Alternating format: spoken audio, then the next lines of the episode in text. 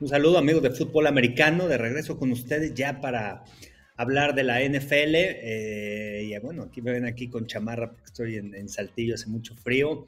Y aquí con mi amigo el Tigrillo, otra vez nos, nos, volvemos a encontrar Tigrillo para hablar ya de las finales de la conferencia. Qué rápido se pasó la temporada de la NFL y ya solamente quedan cuatro equipos que están buscando dos puestos para estar presentes en el Super Bowl. ¿Cómo estás?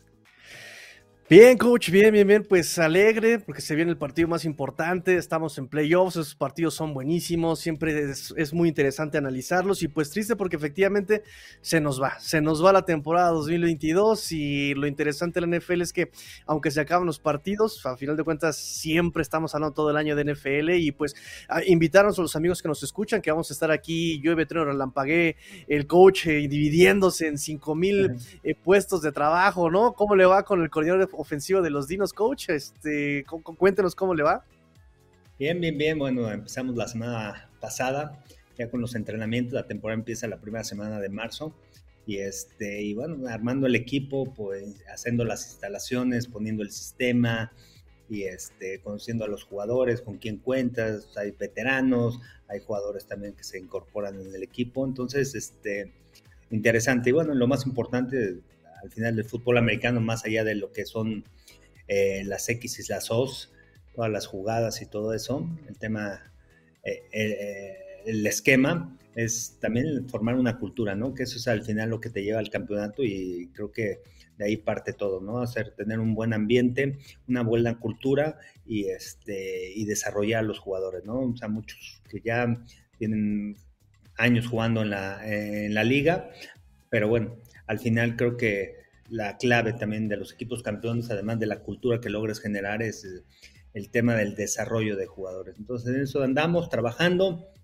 Este, mañana, bueno, viernes, hoy viernes va a ser nuestro último entrenamiento ya de esta semana y este, ya se cumplirán dos semanas y ahí, ahí vamos, ¿no? Quedarán cuatro más para prepararnos para el primer juego.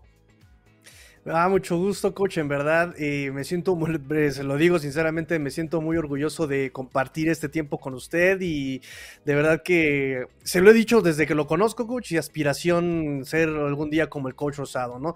Dedicarse de lleno a lo que uno le apasiona y no solamente por encimita, sino una verdadera, eh, eh, uno se involucrarse a ese nivel, ¿no? Desde el análisis hasta el coacheo, desde el emparrillado, todo lo que abarca mis respetos, coach, eh, se lo hago saber, se lo, he, se saber desde siempre. Y pues aquí público, aprovecho para hacerlo una vez más. Mis respetos, coach, y pues enhorabuena y que tenga una excelente temporada los Dinos de Saltillo. Sigan la LFA en sus distintos canales, por supuesto. Y no sé, coach, nada más una pregunta al aire. Eh, ¿En quién se basa? ¿De, ¿De, qué árbol proviene el coach Rosado? ¿Es un árbol Belichick, el árbol Shanahan? ¿De dónde viene el coach Rosado? No, al final trato de hacer una mezcla. Me gusta mucho lo del, eh, la ofensiva de la costa oeste, el West Coast Offense. Eh, mucho de mi esquema y de, de, donde aprendí también, que fue mucho del coach este, Sam Rutigliano, del coach Jack Pignell, que estuvieron en la NFL Europa. Este, y es mucho de, de, la costa oeste, ¿no? Pero mezclo diferentes conceptos, me voy actualizando también. Y al final, bueno, pues es una mezcla de todo, sin tener eh, alguien a quien seguir, un esquema en específico. Este, y bueno, y, eso es lo que tratamos de aplicar. Al final también depende de los jugadores que tengas. Y creo que la clave ¿no? del fútbol americano, más que los esquemas, es adaptar eh, o adaptar tu esquema a los jugadores que tienes disponibles, ¿no? A las cualidades. Porque al, al, final tú quieres implantar un esquema, pero no tienen los jugadores para poderlo desarrollar. Y, ese, y esa es la clave. Entonces está, está interesante, está padre. Me trajo un coach, un amigo que con el que jugué en NFL Europa, Tony Simmons, este, y que él jugó en la NFL, estuvo seis años, seis, siete años en NFL, estuvo tres años en la CFL, estuvo en la, el Fútbol Arena, entonces tiene mucha experiencia y también pues, nos hemos complementado muy bien, me ha ayudado, hemos este, me ha aportado mucho y este y, hemos trabajado en los pequeños detalles, ¿no? También con la experiencia que él tiene de haber vivido tantos años eh, en la NFL y, este, y bueno, y a desarrollar. Al final es desarrollo de jugadores y, ponerlos en la mejor posición para que ellos puedan dar su máximo esfuerzo y, este, y así es esto del fútbol americano. Divertido. Sobre todo, ¿no? Eh, la parte deportiva romántica es justamente el desarrollo de jugadores, el desarrollo de personas, el desarrollo del ser humano, ¿no? Es algo que a mí me critican porque soy muy romántico y la NFL, el fútbol es también, no, no, no debemos olvidar la parte humana del fútbol, definitivamente, ¿no? Ahora que han pasado tantas cosas con, Tua, con eh, Hamlin, eh, todas estas situaciones, no se nos olvide que al final de cuentas sí es un negocio, sí es un trabajo, pero al final son personas. Y pues eh, aquí en México lo vimos en colegial, en Peewees, Rabbits, eh, el estudiantil, ahora el profesional. Entonces, mucho, de verdad me da mucho, mucho gusto y aquí podríamos estar platicando dos horas de la LFA, pero la gente quiere escuchar también, por supuesto, de la NFL. Entonces, coach, si me permite, empecemos a platicar sobre los eh, Power Rankings, coach. ¿Cómo ve los Power Rankings ya eh, los últimos equipos, no? ¿Cómo ve a los Cowboys? ¿Cómo vio a los Bills hablando de esquemas y de cómo podemos adaptar esquemas? Cuéntenos un poco cómo están estos Power Rankings ya en esta semana. Sí, sí, sí. Ahorita ah, vamos a hablar de los rankings y bueno, también de los finalistas, de los cuatro que están ahí en la, que van a disputar la final de, la, de las conferencias qué pasó en los otros partidos también. Este, y nada más ahí este, comentar también de las cosas que transmitimos es el ser profesional, ¿no? Nadie te enseña cómo ser un jugador profesional, qué tienes que hacer. Al final, ya porque firmes un contrato, ya porque te paguen, crees que ya eres profesional, pero te tienes que comportar como tal y, y esa es la labor, ¿no? Que estamos haciendo aquí también en Dinos, transmitir este, la experiencia de, de ser jugadores profesionales y de que, de que sepan la responsabilidad que tienen un equipo profesional, porque ya no es colegial, ya no es que te dieron una beca y estás ahí en el equipo, estás estudiando quieres. Aquí es un trabajo y te, te, pagan y tienes que aceptar ¿no? tu rol y está padre porque esta semana estuvimos platicando de eso y les, compartimos a los jugadores este, lo que requiere eh, un jugador profesional para mantenerse eh, muchos años en la liga y bueno, al final el fútbol americano te enseña para todo. Eh, y bueno, pero vamos con los Power Rankings. Mira, tengo, tengo a los cuatro y cómo los voy a, a, colocar y qué pasó en el juego de Dallas, qué pasó en el juego de los Bills, vamos a comentar. El tema de Bills, eh, realmente un equipo sin identidad. A lo largo de la temporada era un Josh Allen de repente haciendo jugadas explosivas, de repente este, cuando podías correr el balón, cuando tenías un buen promedio corriendo el balón, funcionaba tu ataque terrestre, de repente no utilizabas tampoco, no, no utilizabas a Josh Allen, ¿no? Y eso les, sucedió contra los Bengals. Este, creo que no había identidad y creo que una, un ejemplo es esa tercera oportunidad y dos y de repente va vertical Josh Allen cuando han dos yardas convertir. ¿no? Son detalles que, que también tienen que aprender el equipo de los Bills de Buffalo, tiene que también hacer una reestructuración en varias unidades y este y bueno, al, final se les va. Yo, yo pensaba que los Bills podían llegar lejos esta temporada, que este año, este sí era su año, pero este se les fue, ¿no? Y conforme fue pasando la temporada, tantos errores también de Josh Allen, muchas cosas, creo que les afectó la salida de Brian Dable y Ken Dorsey, pues no, no cumplió con ese papel que, que se necesitaba, este, como lo hizo Brian Dable en años anteriores. Entonces, Vamos a ver qué reestructura hacen y qué nuevos jugadores también traen a, los Bills. Y por el otro lado, los Cowboys, increíble, ¿no? Lo que pasó. Dejaron ir un juego. cuando te enfrentas a un equipo como San Francisco, que es parejo, un equipo elite del NFL por las mejores defensivas, un equipo que no ha perdido el balón, que juega bien al fútbol americano, que eh, el diseño de jugadas es muy creativo, pero también está soportado de una gran defensiva que te roba balones semana tras semana. No puedes cometer errores. Y, y, Dak Prescott, pues desde que regresó de la lesión, muchos errores, parece que no lee las coberturas, que no se anticipa, detallitos que al final impidieron también que los Cabos en un juego cerrado, que estuvo parejo, este, se pudieran llevar la, la victoria. Y bueno, pues eh, eh, de, estos dos equipos es lo que, lo que pienso. Pues es eh, una muerte anunciada la de Bills, eh, apostando justamente al argumento de la adaptabilidad, de la necesidad del fútbol que tienes que adaptarte. Y Bills no adaptó, o sea, se murió con la suya y efectivamente esa es la expresión que utilizamos, murió con la suya, querer pasar en largo, querer este, comerse el campo a, a mordidas grandes, ¿no? Eh, y por otro lado, Dallas, Jerry Jones, que se muere con la suya también, eh, sigue con Mike McCarthy, sabíamos que Mike McCarthy es un coach limitado, eh, y con Dak Prescott, ¿cuántos años ya lleva en la liga? Entiendo que las lesiones han sido para él un obstáculo, pero sigue sin madurar, sin progresar en esa toma de decisiones. no sé, necesitamos ahí ser más eh, flexible, eh, coach. Sí, y ahí en el tema de los cabos, también el tema situacional, situaciones importantes, se les lastima a Tony Pollard, en donde recae gran peso a la ofensiva y de repente no subieron resolver eso. Eh, hay una jugada muy importante cuando Dallas empieza a ganar el momento, una, un pase largo, un atrapadón de CD Lamb, se acercan rápido, se colocan en territorio de San Francisco y una tercera oportunidad y que Dak Prescott hace una buena jugada Fred Warner, porque es muy buena jugada, sin embargo, Dak Prescott quizás se equivoca en el envío o tenía T.Y. Hilton del otro lado, ¿no? O sea, no lee la cobertura, no lee el ajuste que hace el equipo de San Francisco porque se colocó en dos linebackers en la línea de golpeo, parecía que iban a disparar, mandó la protección hacia el lado izquierdo donde iban a presionar y de repente el disparo viene del lado derecho, se genera un hueco, tira presionado porque nadie había tomado el safety y del lado izquierdo en el sim entra T.Y. Hilton, no lo ve, y bueno, son detalles, ¿no? Y, es una situación en tercera oportunidad de donde tenían que concretar. Otro, un coreback elite quizá pudo haber concretado esa situación, pero a lo que voy es el, tema de fútbol americano situacional en momentos críticos. Y creo que Dallas no supo resolver en esos momentos en donde tenía que, que convertir y podía hacer la jugada grande y cambiar el momento del juego. Y otra situación también, ¿no? Cuando quedan creo que quedaban 3-0-8 y Dallas tenía el balón, eh, se enfrentó a una tercera oportunidad y luego enfrentaron una cuarta oportunidad y 10 en lugar de estar pensando, bueno, ¿sabes qué? Me la voy a jugar.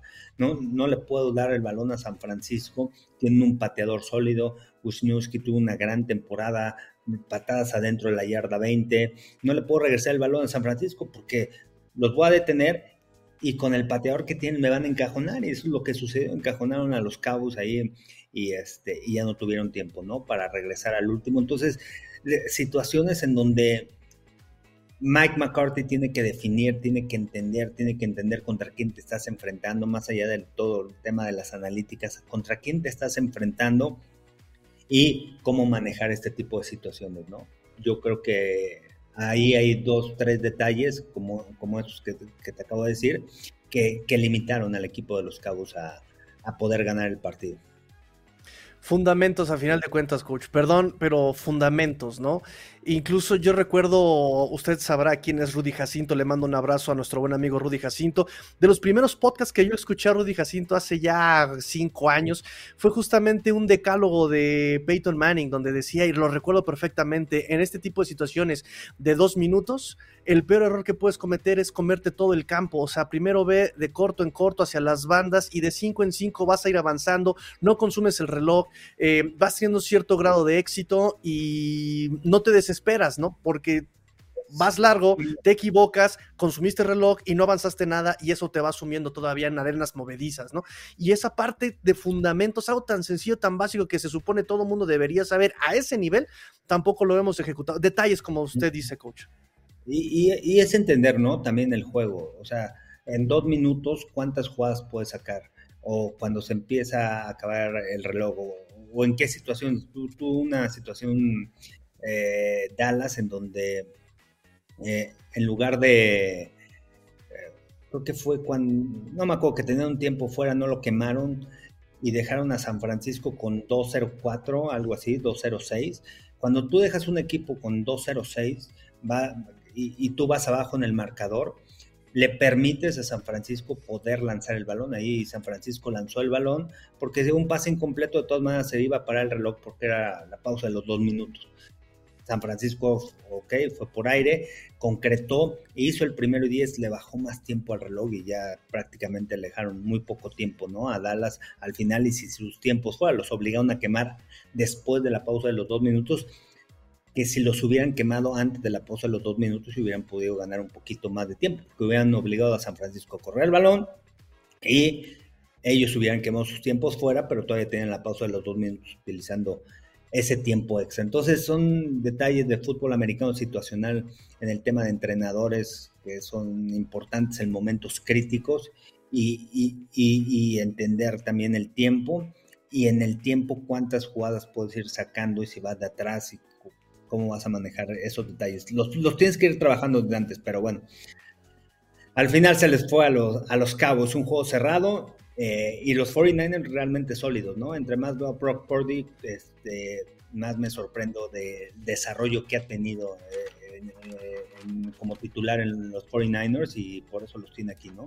Con un respaldo de grandes jugadores, de playmakers a la ofensiva, pero un coreback que no pierde el balón, que entiende lo importante que es cuidar el balón y, y, y, que se adapta perfectamente al esquema ofensivo de Cal Shanahan. Ya vamos a platicar de Brock Purdy, hay observaciones, esto lo platicamos ya en el partido contra las Águilas de Filadelfia, pero un poquito dando spoiler, ¿quién en 4, 3, 2, 1? Ahí, te va, en 4 tengo a los Chiefs, el tema de los Chiefs me convence, pero me, me ha gustado más cómo están los Bengals, en 3 tengo a los Eagles, aunque tuvieron el mejor récord en la NFL, aplastaron, jugaron muy bien sólido en contra de los Giants, los tengo en cuatro todavía. Hay que ver Jalen Hurts, va a ser un duelo interesante, ya lo estaremos ahorita platicando. En dos tengo a los Bengals, también cómo han cerrado la temporada. Fueron siete, ocho victorias en forma consecutiva, no han perdido. Y, este, número uno, los, los 49ers. Los 49ers también, que vienen enrachados, que vienen ganando, llevan 12 partidos ganando de forma consecutiva. Este, es una defensiva que ha robado el balón, creo que ha robado 25 balones en esas 12 victorias. Este, lo ha perdido seis veces, o sea, tiene un diferencial muy alto.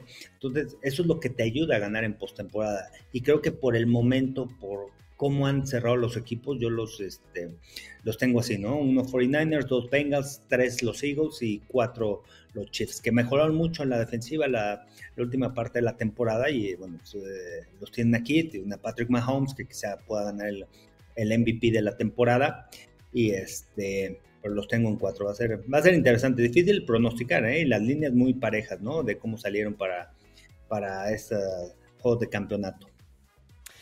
Complicado, la verdad es que yo estaba esperando ansiosamente poder platicar con usted porque tengo más preguntas que respuestas. O sea, en verdad es complicadísimo ver, eh, pero bueno, al final de cuentas son equipos, como usted dice, la crema y nata, equipos que no es sorpresa verlos en estas instancias. Y me parece que quien sea que llegue a, supertazón de estos cuatro equipos, no habrá escándalo, ¿no? O sea, si llega a Kansas, es como de, ok, lo sabíamos. Si llega a Filadelfia, ok, se lo merecía. Cincinnati, perfecto, yo borro. Y San Francisco no se diga con ese esquema defensivo y los playmakers que tienen a la ofensiva, ¿no? Entonces, eh, apunta para ser un muy buen domingo y apunta para ser un muy buen supertazón. Entonces, eh, me da mucho gusto, coach. Y no sé si quiera pasar ya de una vez a darnos de catorrazos con los. Exactamente. Nos vamos a está, eh, porque estuvo preguntando, porque nos ausentamos algunos programas, pero este, ha estado preguntando por los pics. Sí, sí y da gusto. Y aprovechamos este momento para decirles, comenten, comenten, en verdad, comenten, eh, compartan este link, compartan el programa, escuchen en podcast, Spotify, Google Podcast, eh, Apple Podcast, iBooks, donde ustedes quieran nos van a escuchar, pero sí, por favor, les, eh, les pedíamos encarecidamente un like, un clic, una centésima de segundo, danos like, dale suscribirte, activa campanita de notificaciones y tómate el tiempo de comentar si estás de acuerdo con nosotros. Por ejemplo, ¿quién es tu equipo favorito para este supertazón? A lo mejor le vas a mm, los Bills de Buffalo, pero crees que puede ganar eh, Cincinnati. Coméntalo, háganoslo saber. Eh, toda esta información nos sirve de mucho y también para darte un mejor programa y un mejor análisis, saber qué es lo que te gusta, qué es lo que quieres saber. Siempre, siempre es importantísima la interacción con ustedes porque ustedes son los que hacen posible también que este programa siga y siga creciendo. Coach, los picks empezamos si quiere con eh, final de conferencia nacional, domingo por Fox, va a ser a las 2 horas, 14 eh, horas del centro, eh, tengo yo aquí apuntado. Filadelfia viene de vencer a Giants 38 a 7, San Francisco le ganó cerradísimo 19 a 12 a los Cowboys, un partido muy defensivo, muchas dudas en este, en este partido, coach. Por un lado tenemos a San Francisco. Y perdón, hice mi tarea, pero me la voy a brincar. Eh, tenemos por un lado a San Francisco, un equipo lleno de playmakers. Tenemos a Divo Samuel, tenemos a Christian McCaffrey, tenemos una defensiva con, con Dimico Ryan que de verdad también le ha dado esta, lo platicamos hace un momento, este, este esquema defensivo. Fred Warner en esa cobertura que se hizo famosa y que cruzó todo el mundo junto con CeeDee Lamb, un linebacker contra un wide receiver y aún así estaba pisándole los talones a CeeDee Lamb, Fred Warner. Una cosa increíble, este roster defensivo es tremendo, pero pero cuidado, no nos vayamos con la finta, porque del otro lado tenemos a Filadelfia, que es un equipo, si bien más equilibrado, su defensiva es eh, tercer lugar histórico NFL en más capturas en una temporada. Y por otro lado, una ofensiva que si no tiene estos playmakers es ordenada. El esquema es muy disciplinado y han logrado ser versátiles, lo que platicábamos, el adaptarse. Siriani lo ha logrado con Jalen Hurts, que se vio muy cómodo contra, contra Giants. ¿A quién tomamos, coach? ¿A quién y por qué? Ok, muy bien, vamos, eh, es interesante, la, verdad muy difícil de pronosticar este juego, más por la campaña que tuvieron los Eagles este, y los 49ers, ¿no? Cómo cerraron la temporada ganando de forma consecutiva, sólido, dominando, con un coreback que era el tercer coreback que fue escogido en séptima ronda. Y, y, de repente, bueno, se adapta perfectamente, ¿no? Al esquema ofensivo de Kyle Shanahan por la movilidad que tiene, por, porque no es un quarterback de drop back, sino es un quarterback que en donde eh, su mayor fortaleza son jugadas de play action, de bootlegs, por la habilidad que tiene, por la movilidad, y Brock Purdy se adapta muy bien a ese esquema ofensivo, respaldado, claro, con un ataque terrestre, con, un Christian McCaffrey, con un Divo Samuel, que los han utilizado en el mismo, al mismo tiempo, y, hay que hablar de los esquemas, ¿no? O sea, San Francisco para mí es un esquema sólido, es muy complicado de defender porque te utilizan personal 21, la mayoría la, la semana pasada contra los Cabos, personal 21, dos corredores, un, ala cerrada, utilizaron en la mayoría de, las formaciones, de, de, las jugadas, pero con ese personal tú obligas a la defensiva a jugar eh, defensiva básica por el personal que tienes, ¿no? O sea, con dos corredores, con un fullback, con un corredor y un Tyren. Pero San Francisco lo que hace es que mezcla mucho el tema de las formaciones y de repente pone a Divo Samuel como corredor, abre a Christian McCaffrey, pone el receptor también a, a, a Cal y entonces el tema de las formaciones te abre la defensiva con un personal que pareciera en donde puedes correr el balón. Entonces, todo eso complica muchísimo a las defensivas por cómo lo manejan, por los movimientos que hacen antes de sacar la jugada, por el ataque terrestre también con eh, manejan lo que es la power con dos jugadores que salen en trampa, sale el GAR, sale la cerrada que viene el movimiento, o de repente tienes fullback a la cerrada que salen en trampa, la línea ofensiva pisa diagonal hacia un lado y, y hacia el lado contrario donde pisa diagonal la línea ofensiva vienen dos hombres extras, eh, el ataque terrestre con bloqueo de zona. Entonces San Francisco te, ataca de diferentes maneras hablando de la ofensiva. Y, no tienes que ir vertical para generar jugadas explosivas por la vía aérea. Con pases de 10, de 5 yardas, tienen jugadores que les dan el balón en espacio y te generan esa jugada explosiva. Y con las jugadas de engaño, como corres muy bien, entonces mueves a la defensiva. Entonces, por esa parte creo que es un esquema difícil de detener. Y por el otro lado, el de los Eagles, que es, un esquema ofensivo en donde Jalen Hurts ha lanzado bien de la bolsa de protección, pero es un ataque en donde depende de seis backs, ¿no? El seis, eh, el seis backs, este, eh, el ataque de seis backs, de seis corredores, incluyendo a, a Jalen Hurts, bueno, incluyendo a los receptores, a los skill guys, porque Jalen Hurts se puede hacer daño por la vía terrestre, porque lo puedes utilizar y diseñar jugadas para correr el balón. Ahora, ¿cómo contienes esos ataques tan difícil de, detener de, las águilas cuando Jalen Hurts está corriendo? Necesitas, el rival necesita tener un linebacker sólido, un linebacker rápido, que se mueva de lado a lado, dos linebackers que se muevan de lado a lado y puedes contener al coreback lo, pones en la caja y con la presión que puede generar y que hace San Francisco para presionar uno contra uno con Nick Bosa, puedes presionarle rápidamente al coreback, pero el linebacker es clave. Fred Warner, lo hemos visto, la velocidad que tiene para cerrar los espacios. Pero por el otro lado veo a los Eagles en la cuestión defensiva, hablando contra la ofensiva de San Francisco, y el tema, lo que, los monstruos que tienen, ¿no? Los cuatro frontales que tiene, la manera de poder presionar, de poder detener la carrera, que va a ser importante. Eh, se hace un juego tan atractivo, ¿no? Con defensivas sólidas. Pero tengo, tengo ya en mi pick, ya después de dar un, breve análisis de, ambos equipos, tengo que ganar los 49ers, que va a ser un juego de tres puntos, que se puede decir en un gol de campo y que lo ganan 30-27. ¿Tú a quién le vas, Tigrillo? ¿Por qué? Y después te voy a dar cuál es, eh, cuál es la clave para ambos equipos. Pues eh, se me hizo muy complicado, en verdad. Yo incluso podría poner, eh, agregar que la, la, defensa de terrestre de Filadelfia permitió un promedio de 4.6 yardas por acarreo. Y pues que también San Francisco lo acaba de decir, coach, o sea, Christian McCaffrey, Elijah Mitchell, el mismo Divo Samuel también, eh, empezando desde el backfield, o sea, es, es, tremendo. Acaba de dar la, descripción de una West Coast offense eh, así pura, ¿no? O sea, pases de menos de 10 yardas, pero abriendo los espacios para generar yardas después de la recepción, que es lo que ha hecho justamente Ayuk, eh, Divo Samuel y el mismo Christian McCaffrey. Christian McCaffrey también, el aporte que tiene no solamente por tierra, sino también por pase. Entonces, se me hace muy complicado, pero hablando un poco más allá, de, como, como lo platicamos, un poco más allá de las X y las O's, hablando un poco más de los de intangibles, me preocupa Shanahan tuvo un manejo de reloj cuestionable contra Cowboys. Eh, de repente también el esquema se le cae, de repente le quieren esear con otro tipo de jugadas. Y Siriani ha sido más sobrio en lo que hemos visto. Siriani ha sido más maleable en lo que hemos visto en esta temporada. Y confío mucho en Siriani por lo que he visto.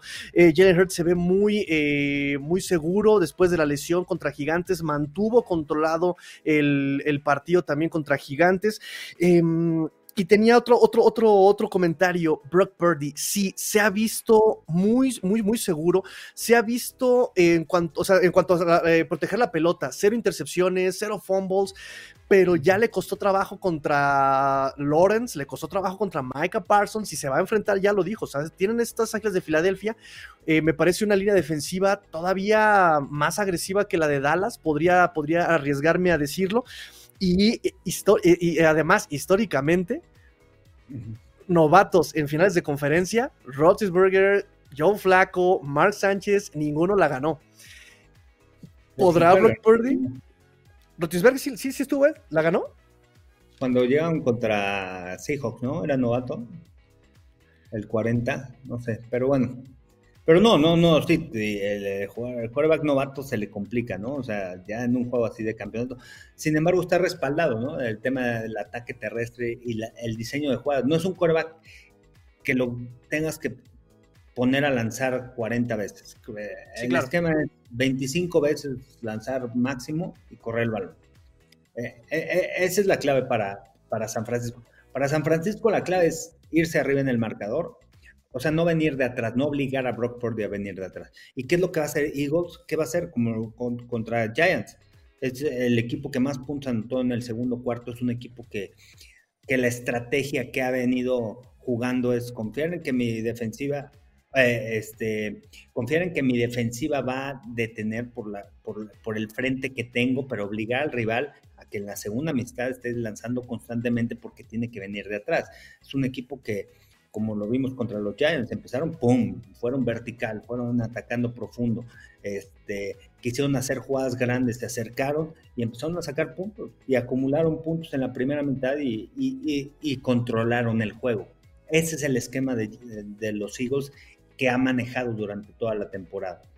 Contra los Giants fue igual, fueron vertical y obligaron a Daniel Jones a venir de atrás. Sucedió, tuvo que lanzar y lo contuvieron entonces, esa es la clave, creo que para, para el equipo de Eagles, ¿no? Esa es la estrategia que ellos tienen y es un equipo que no dudo que al principio del partido vayan a empezar a atacar vertical y vayan a atacar profundo con diferentes jugadas. Un equipo también que no es de drop back de, de Hurts, sino que es más un ataque ofensivo con play action, con jugadas de engaño, por lo que pueden generar con los engaños, el movimiento, que tienen armas como Dallas Goddard, como AJ, Brown, como Devonta Smith, eh, como Pascal, pero son, o sea, es un equipo sólido. Y tienen, me parece que el duelo de las líneas va a ser muy, muy interesante, ¿no? Por un lado, San Francisco con esos cuatro frontales, mientras que Eagles tienen la mejor línea ofensiva de la NFL. Para mí es la más sólida, la más completa. Eh, es un equipo que realmente es, es, fuerte. Y ambos equipos son físicos, son muy parecidos porque son físicos, o sea, te van desgastando físicamente. Entonces, es interesante lo que vaya a pasar. Interesante, coach. Este, no sé, me queda agregar que tal vez Eagles tiene el roster ofensivo para poder atacar esta defensiva, atacar corners, atacar, bueno, las banderolas, atacar tal vez un poco más al flat, ¿no? Eh, evitar eh, el lado de, de, Bosa. Y pues a, a la defensiva de, Eagles también se le puede pegar, me parece que por tierra, ¿no? Y tiene el roster. Veremos también, McCaffrey dijo que iba a jugar, a pesar de su lesión, me parece, de pantorrilla, ¿no? Entonces, eh, mañana será, de, no sé si hoy fue el último día de, no, el, mañana es el último día de reporte, ¿no? Para este, lesionados y ver estatus para el domingo. Estamos grabando el podcast el jueves para la gente que no sepa, estamos jueves y transmite el viernes, entonces viernes es el día de en donde viene la lista de lesionados. Correcto. Y pues eh, si quieren nos vamos al partido de eh, la final de conferencia americana. Juego de, también de mucho, mucho morbo. Eh, Patrick Mahomes no ha podido ganarle a Joe Burrow, coach. Esa estadística está tremenda. Y no solamente eso, viene lesionado con este esguince en el tobillo que médicos nos han dicho que es una recuperación de cuatro a seis semanas. Usted también debe saber sobre el tema, por supuesto. Pero Patrick Mahomes está seguro que va a jugar el domingo. Eh, Andrew Reid también dijo que lo respaldó, que va a jugar el domingo. Eh, pero ¿a qué, ¿a qué nivel vamos a ver a Patrick Mahomes? Ahora, Cincinnati nos demostró contra Buffalo que no, que no solamente puede hacer daño en un eh, bombazo, en esos pases verticales con Jamar Chase, que ellos también son capaces de tomar lo que las defensivas, algo que yo les cuestionaba mucho, que les criticaba mucho, vienen y me dicen, Tigrillo, calladito porque lo sabemos hacer y lo hicieron contra Buffalo. Tomaron y explotaron a Hayden Hurst, explotaron a Joe Mixon, explotaron a, a Samash Pirine, el, corredor número 2 es estos Cincinnati Bengals eh, contra Buffalo. O sea, saben también adaptarse, saben tomar lo que las defensivas les están dando. Y Patrick Mahomes y Kansas City me preocupa y aquí le hago esta observación un poco atrevida, si me lo permite, coach. Em, Dan Orlovsky nos dijo, y espero que también nos ayude a entender esta frase, Orlovsky nos dice, eh, Joe Burrow es el mejor coreback de la liga, pero Patrick Mahomes es el mejor jugador.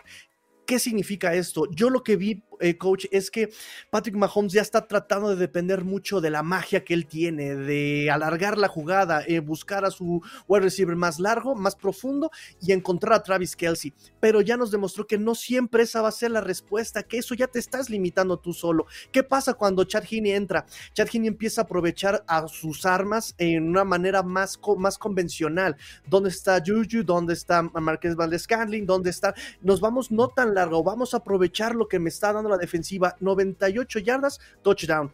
Entonces, ¿qué conviene a este equipo de Kansas? ¿Cómo le va a atacar? Con la magia de Mahomes, que está limitado, ya no lo vamos a ver moviéndose, eh, va a ser un poco más... Eh, dentro del bolsillo. ¿Qué le conviene a Kansas contra estos Cincinnati Bengals? Esa estadística de que jamás le ha ganado es brutal. Coach, cuénteme, me comen las ansias. Bueno, a ver, el tema Mahomes tiene que estar, ¿no? Mahomes va a jugar, va a hacer lo posible por estar ahí, y hasta donde aguante, no sé, también la movilidad, cómo se sienta, ya han dicho reportes que ha entrenado, sí, hasta dónde. Un esguince de tobillo es difícil y más por la movilidad. Para coreback es muy importante, más con Mahomes, porque es un jugador que extiende jugadas, que lanza fuera de lo planeado y, y tiene esa habilidad, ¿no? Y, además, como coreback, cuando tú lanzas el balón, no solamente es el brazo, sino depende de la parte de abajo de tu cuerpo, de estar bien plantado, de tener bien los pies, de poder tener flexibilidad, de poder girar tu cuerpo. No solamente es el brazo, entonces eso lastima mucho a Patrick Mahomes. ¿Va a jugar con dolor? Sí. No sé si pueda jugar realmente, pero bueno, al final mm, va, va a estar presente en el partido y hasta dónde no sabemos. Este, eh, hay que ver también su situación. Por otro lado, el equipo de Kansas City va a depender mucho de lo que pueda hacer por el tema terrestre. Han corrido el balón, lo han hecho, Le tienen que dar el balón a McKinnon, a Jerry McKinnon, a Isaiah Pacheco, jugadores que, que puedan correr el balón por, por el esquema defensivo que te juega los Bengals. Los Bengals juegan la mayoría con un nickel, con un nickel back, con cinco profundos, quiere decir que, que el nickel es el, el, quinto profundo que corre, cubre el receptor interno y con los dos linebackers sólidos, rápidos como Logan Wilson, como Pratt, que son sólidos, han tenido buena comunicación y con cuatro frontales que pueden presionar al coreback sin necesidad de, de estar disparando constantemente un equipo que te juega mucho cobertura de dos, juegan mucho atrás para evitar el pase largo y, limitan a los rivales a que te generen jugadas explosivas. Es lo que hacen. Entonces creo que el esquema lo entiende Andy Reid de la defensiva y Luan Arumo hace grandes ajustes en la segunda mitad, lo ha demostrado.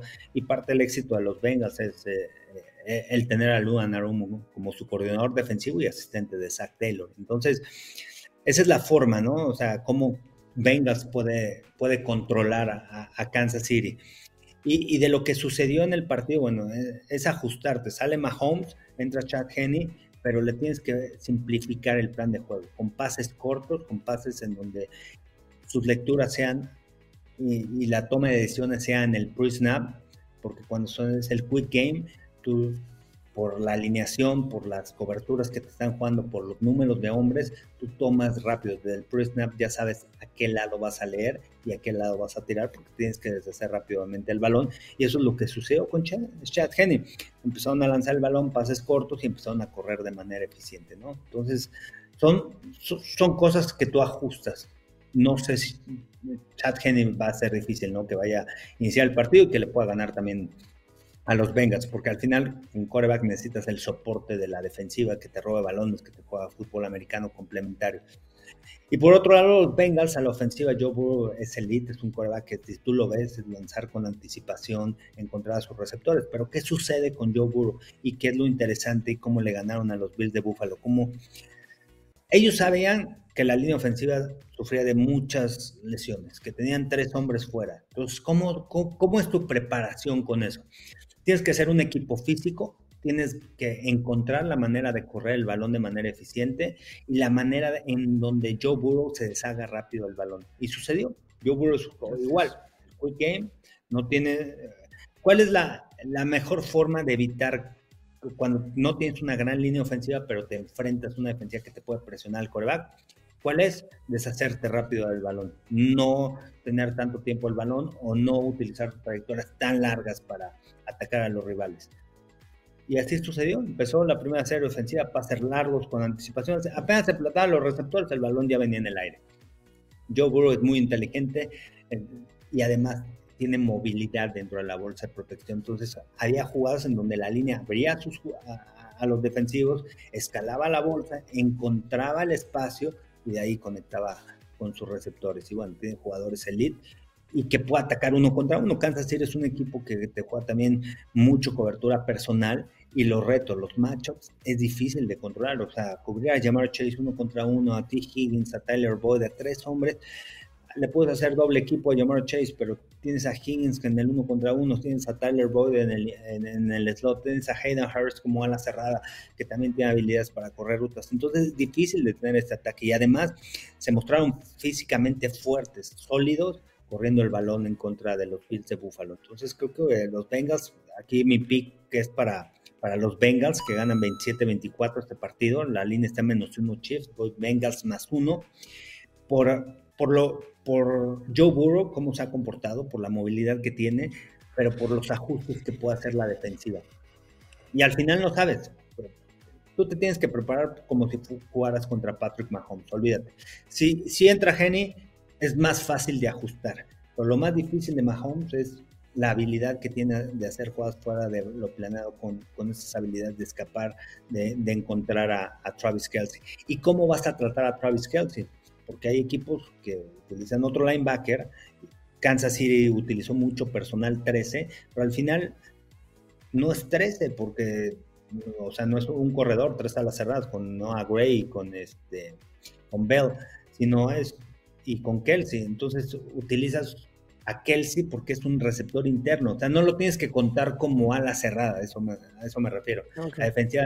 Y, y, y, Bengals juega con cinco backs, con cinco profundos, que te permite cubrir a Kelsey o que te permite jugar zona y cerrar más, más rápido los espacios, pero que no te gane Travis Kelsey. E, esa es la clave y, y, creo que los Bengals han jugado así y entienden el personal que utiliza que utiliza Chip, ¿no? Y aquí la clave para, al final es detener a Travis Kelsey. Que obligar a que te ganen los demás jugadores, pero que Travis Kelsey no te gane el partido. Y que confíes en que tu ofensiva te va a hacer jugadas explosivas, como lo ha hecho el equipo de, de, Bengals. Y no quiero decir que no puedas ir vertical cuando estás jugando un quick game, porque si te, están jugando en press, un pase de echas para atrás, un paso, uno, claro. del balón rápidamente. Puedes generar estas jugadas. Y esa anticipación, ese, ese pase al back shoulder que tiene Joe Burrow con. Higgins es impresionante, con Jamar Chase, esa conexión que tiene. Entonces, eso los hace un equipo sólido. Pero por el otro lado, Mahomes estando al 100%, es un quarterback fuera de serie va a ganar, quizás ha sido su mejor temporada, ¿no? Este, pero bueno, ya yéndonos a los picks, me quedo con, con, el equipo de los Bengals por lo que han venido haciendo en las últimas semanas, como se mostraron físicamente sólidos, que pudieron correr el balón, por la ofensiva, pero más allá de eso, por, por el tema defensivo. Creo que pueden contener a este equipo y, y han encontrado la fórmula con esas tres victorias, ¿no? En forma consecutiva contra Kansas. Sí, el punto es cómo secas a Kelsey, ¿no? Digo, ya eh, Cincinnati nos ha mostrado un poco. Hay equipos que han tratado de hacerlo y que no han, simplemente no han podido. La, premisa es eh, que desaparezca Kelsey. Sí, ¿cómo? ¿No? Eh, o sea, sí, sí, o sea, el tema es la conexión que tiene, la comunicación que tiene con, Mahomes, ¿no? Cuando Mahomes empieza a extender las jugadas, la comunicación que tiene, pues, por lo regular, busca a Kelsey porque se va a encontrar o, se va a colocar enfrente de Mahomes. Y, y, cuando tú juegas zona, o sea, tú juegas zona, vas con la jugada planeada, pero cuando el coreback empieza a generar, a salir de la bolsa de protección, atrás empiezan a generar los espacios, porque tienes que abandonar tu zona y tienes que ir viendo cómo se mueven los, los receptores. Kelsey lo hace muy bien y por ahí pueden hacerle daño, ¿no? Pero primero tiene que extender las jugadas y tiene que tener esa movilidad, tiene que estar sano del tobillo. Por eso es importante que esté sano Mahomes en en el partido, por esas habilidades que tiene. Claro. Claro, claro, claro. La importancia también lo estaría en algo que no mencionamos tampoco a, fondo con San Francisco es justamente la conexión que hay entre Kittle y, y, y, todo lo que también le ha resuelto George Kittle, ¿no? Ese pase antes de la anotación de, contra Dallas fue eso también, ¿no? Eh, George Kittle ni siquiera estaba en la en, trayectoria, voltea a ver, ve que está en problemas Purdy, sale, le hace la señal y malabareando la pelota se queda con el balón. Eh, George Kittle ha sido de gran ayuda y Kelsey con Mahomes, pues no se diga, ¿no? Sabemos que como dice, ha sido la mejor temporada de Kelsey. Y pues eh, creo que eh, me he resistido mucho a pensar que pueda ganar eh, pues, Cincinnati, pero todo apunta a que vamos a ver un, un supertazón otra vez con, con, Cincinnati, ¿no? Por cómo se están dando las cosas en esta última semana y en estas últimas semanas, ¿no? Entonces, pues ahí están las opiniones del coach Rosado, el análisis del coach Rosado, Cincinnati y San Francisco. Eh, nos adelantamos, y, Y, aparte, este fue mi pronóstico, ¿no? Este, antes, de, antes, de, la postemporada, y en, ahí en mis redes sociales, ahí está el, el bracket que, que, llené de los, de los playoffs. Pero, ¿por qué? Porque, porque he visto cómo ha jugado Bengals y porque sabía, o sea, porque por la experiencia que del año pasado, ¿no? Que adquirieron. Y, y realmente Joe Burrow es tremendo como es un quarterback elite ya en la NFL, está en el top, está ahí en el, mismo grupo, en la conversación. Mahomes está arriba por el tema de las yardas, de lo que ha conseguido y todo, pero está ahí en la conversación con los grandes quarterbacks, ¿no? Hoy en día, este, Justin Herbert, con mm, Patrick Mahomes, con quarterbacks elite jóvenes, que es el futuro de, de, la liga. Y este, y bueno, vamos a, hay, hay, que esperar, ¿no? Vamos a ver qué, qué puede pasar. La verdad, muy parejos, ¿no? Muy parejos, qué bueno van a ser, pasan a ser muy, muy atractivos y este, y ahí los invito, Fox Sports, estaré este, con el juego de 49ers en contra de los Eagles, tendremos un programa previo a la una de la tarde, el Fox Impacto NFL y este, y acabando listo para el juego a las 2 de la tarde el campeonato de la conferencia nacional y después a disfrutar viendo el juego tranquilos de Bengals en contra de los Chiefs. Pues eh, justamente es lo que le iba a preguntar, ¿dónde lo vamos a poder ver en Fox? Ya está. Eh, pues listo, coach. Este, muchas gracias. Nuevamente reitero mi agradecimiento y la verdad estoy muy, muy, muy contento de haber participado esta temporada con usted. Eh, y a los que nos están siguiendo, de verdad, suscríbanse al canal, suscríbanse donde nos estén escuchando. Eh, y pues, coach, muchísimas, muchísimas gracias. Enhorabuena y que le vaya muy bien con los dinos, coach, en la LFA. Gracias, gracias. Ahí vamos a trabajar fuerte y este la otra semana también hay que grabar, vamos a grabar podcast y me gustaría hablar de, los nominados, ¿no? Porque hoy salieron los nominados, bueno, el jueves salieron los nominados para el este para el, regreso del año, para el MVP, para el coach del año, todo eso está, está interesante. Bueno, va a ser también complicado, ¿eh? Buenas temporadas de muchos de los jugadores y creo que creo que el que más seguro la tiene me parece que es este para el defensivo del año sea Nick Bosa, ¿no? Pero ya platicaremos la próxima semana y los invito síganme en mis redes sociales, arroba Carlos Rosado v, TikTok, Twitter e Instagram, Facebook Carlos Rosado 15, suscribir al canal de YouTube Carlos Rosado Sports y a ti Tigrillo. Me pueden encontrar en eh, Twitter arroba master-tigrillo y en YouTube me pueden encontrar como arroba let's go dolphins. Muchas gracias coach. Este... Mm, Ay, algo le iba a comentar, se me fue este de última instancia. Pues este, nada, eh, a ver qué va a ser la leyenda de Zach Taylor, leyenda Dolphin, ¿eh? Fue coach este, en los Dolphins en el 2015, entonces. que ha madurado mucho, o sea, me ha gustado lo que ha hecho, ha madurado, pero creo que tiene el respaldo de Luan Arumo, creo que es lo que ha ayudado tanto al, al equipo, ¿no? La experiencia que tiene un, coach este, con experiencia, el coordinador defensivo y, y esos ajustes a la defensiva, respaldando a esta, a esta escuadra y apoyándola mucho, ¿no? También en, en, algunas decisiones. Y no es por presumir, pero Anarumo también fue coach en los Dolphins por allá del 2012 hasta el 2015, ¿eh? Pura calidad. Delicatez en Dolphin. Muy bien. Coach, muchísimas gracias. Nos vemos la próxima semana. Gracias, nos vemos.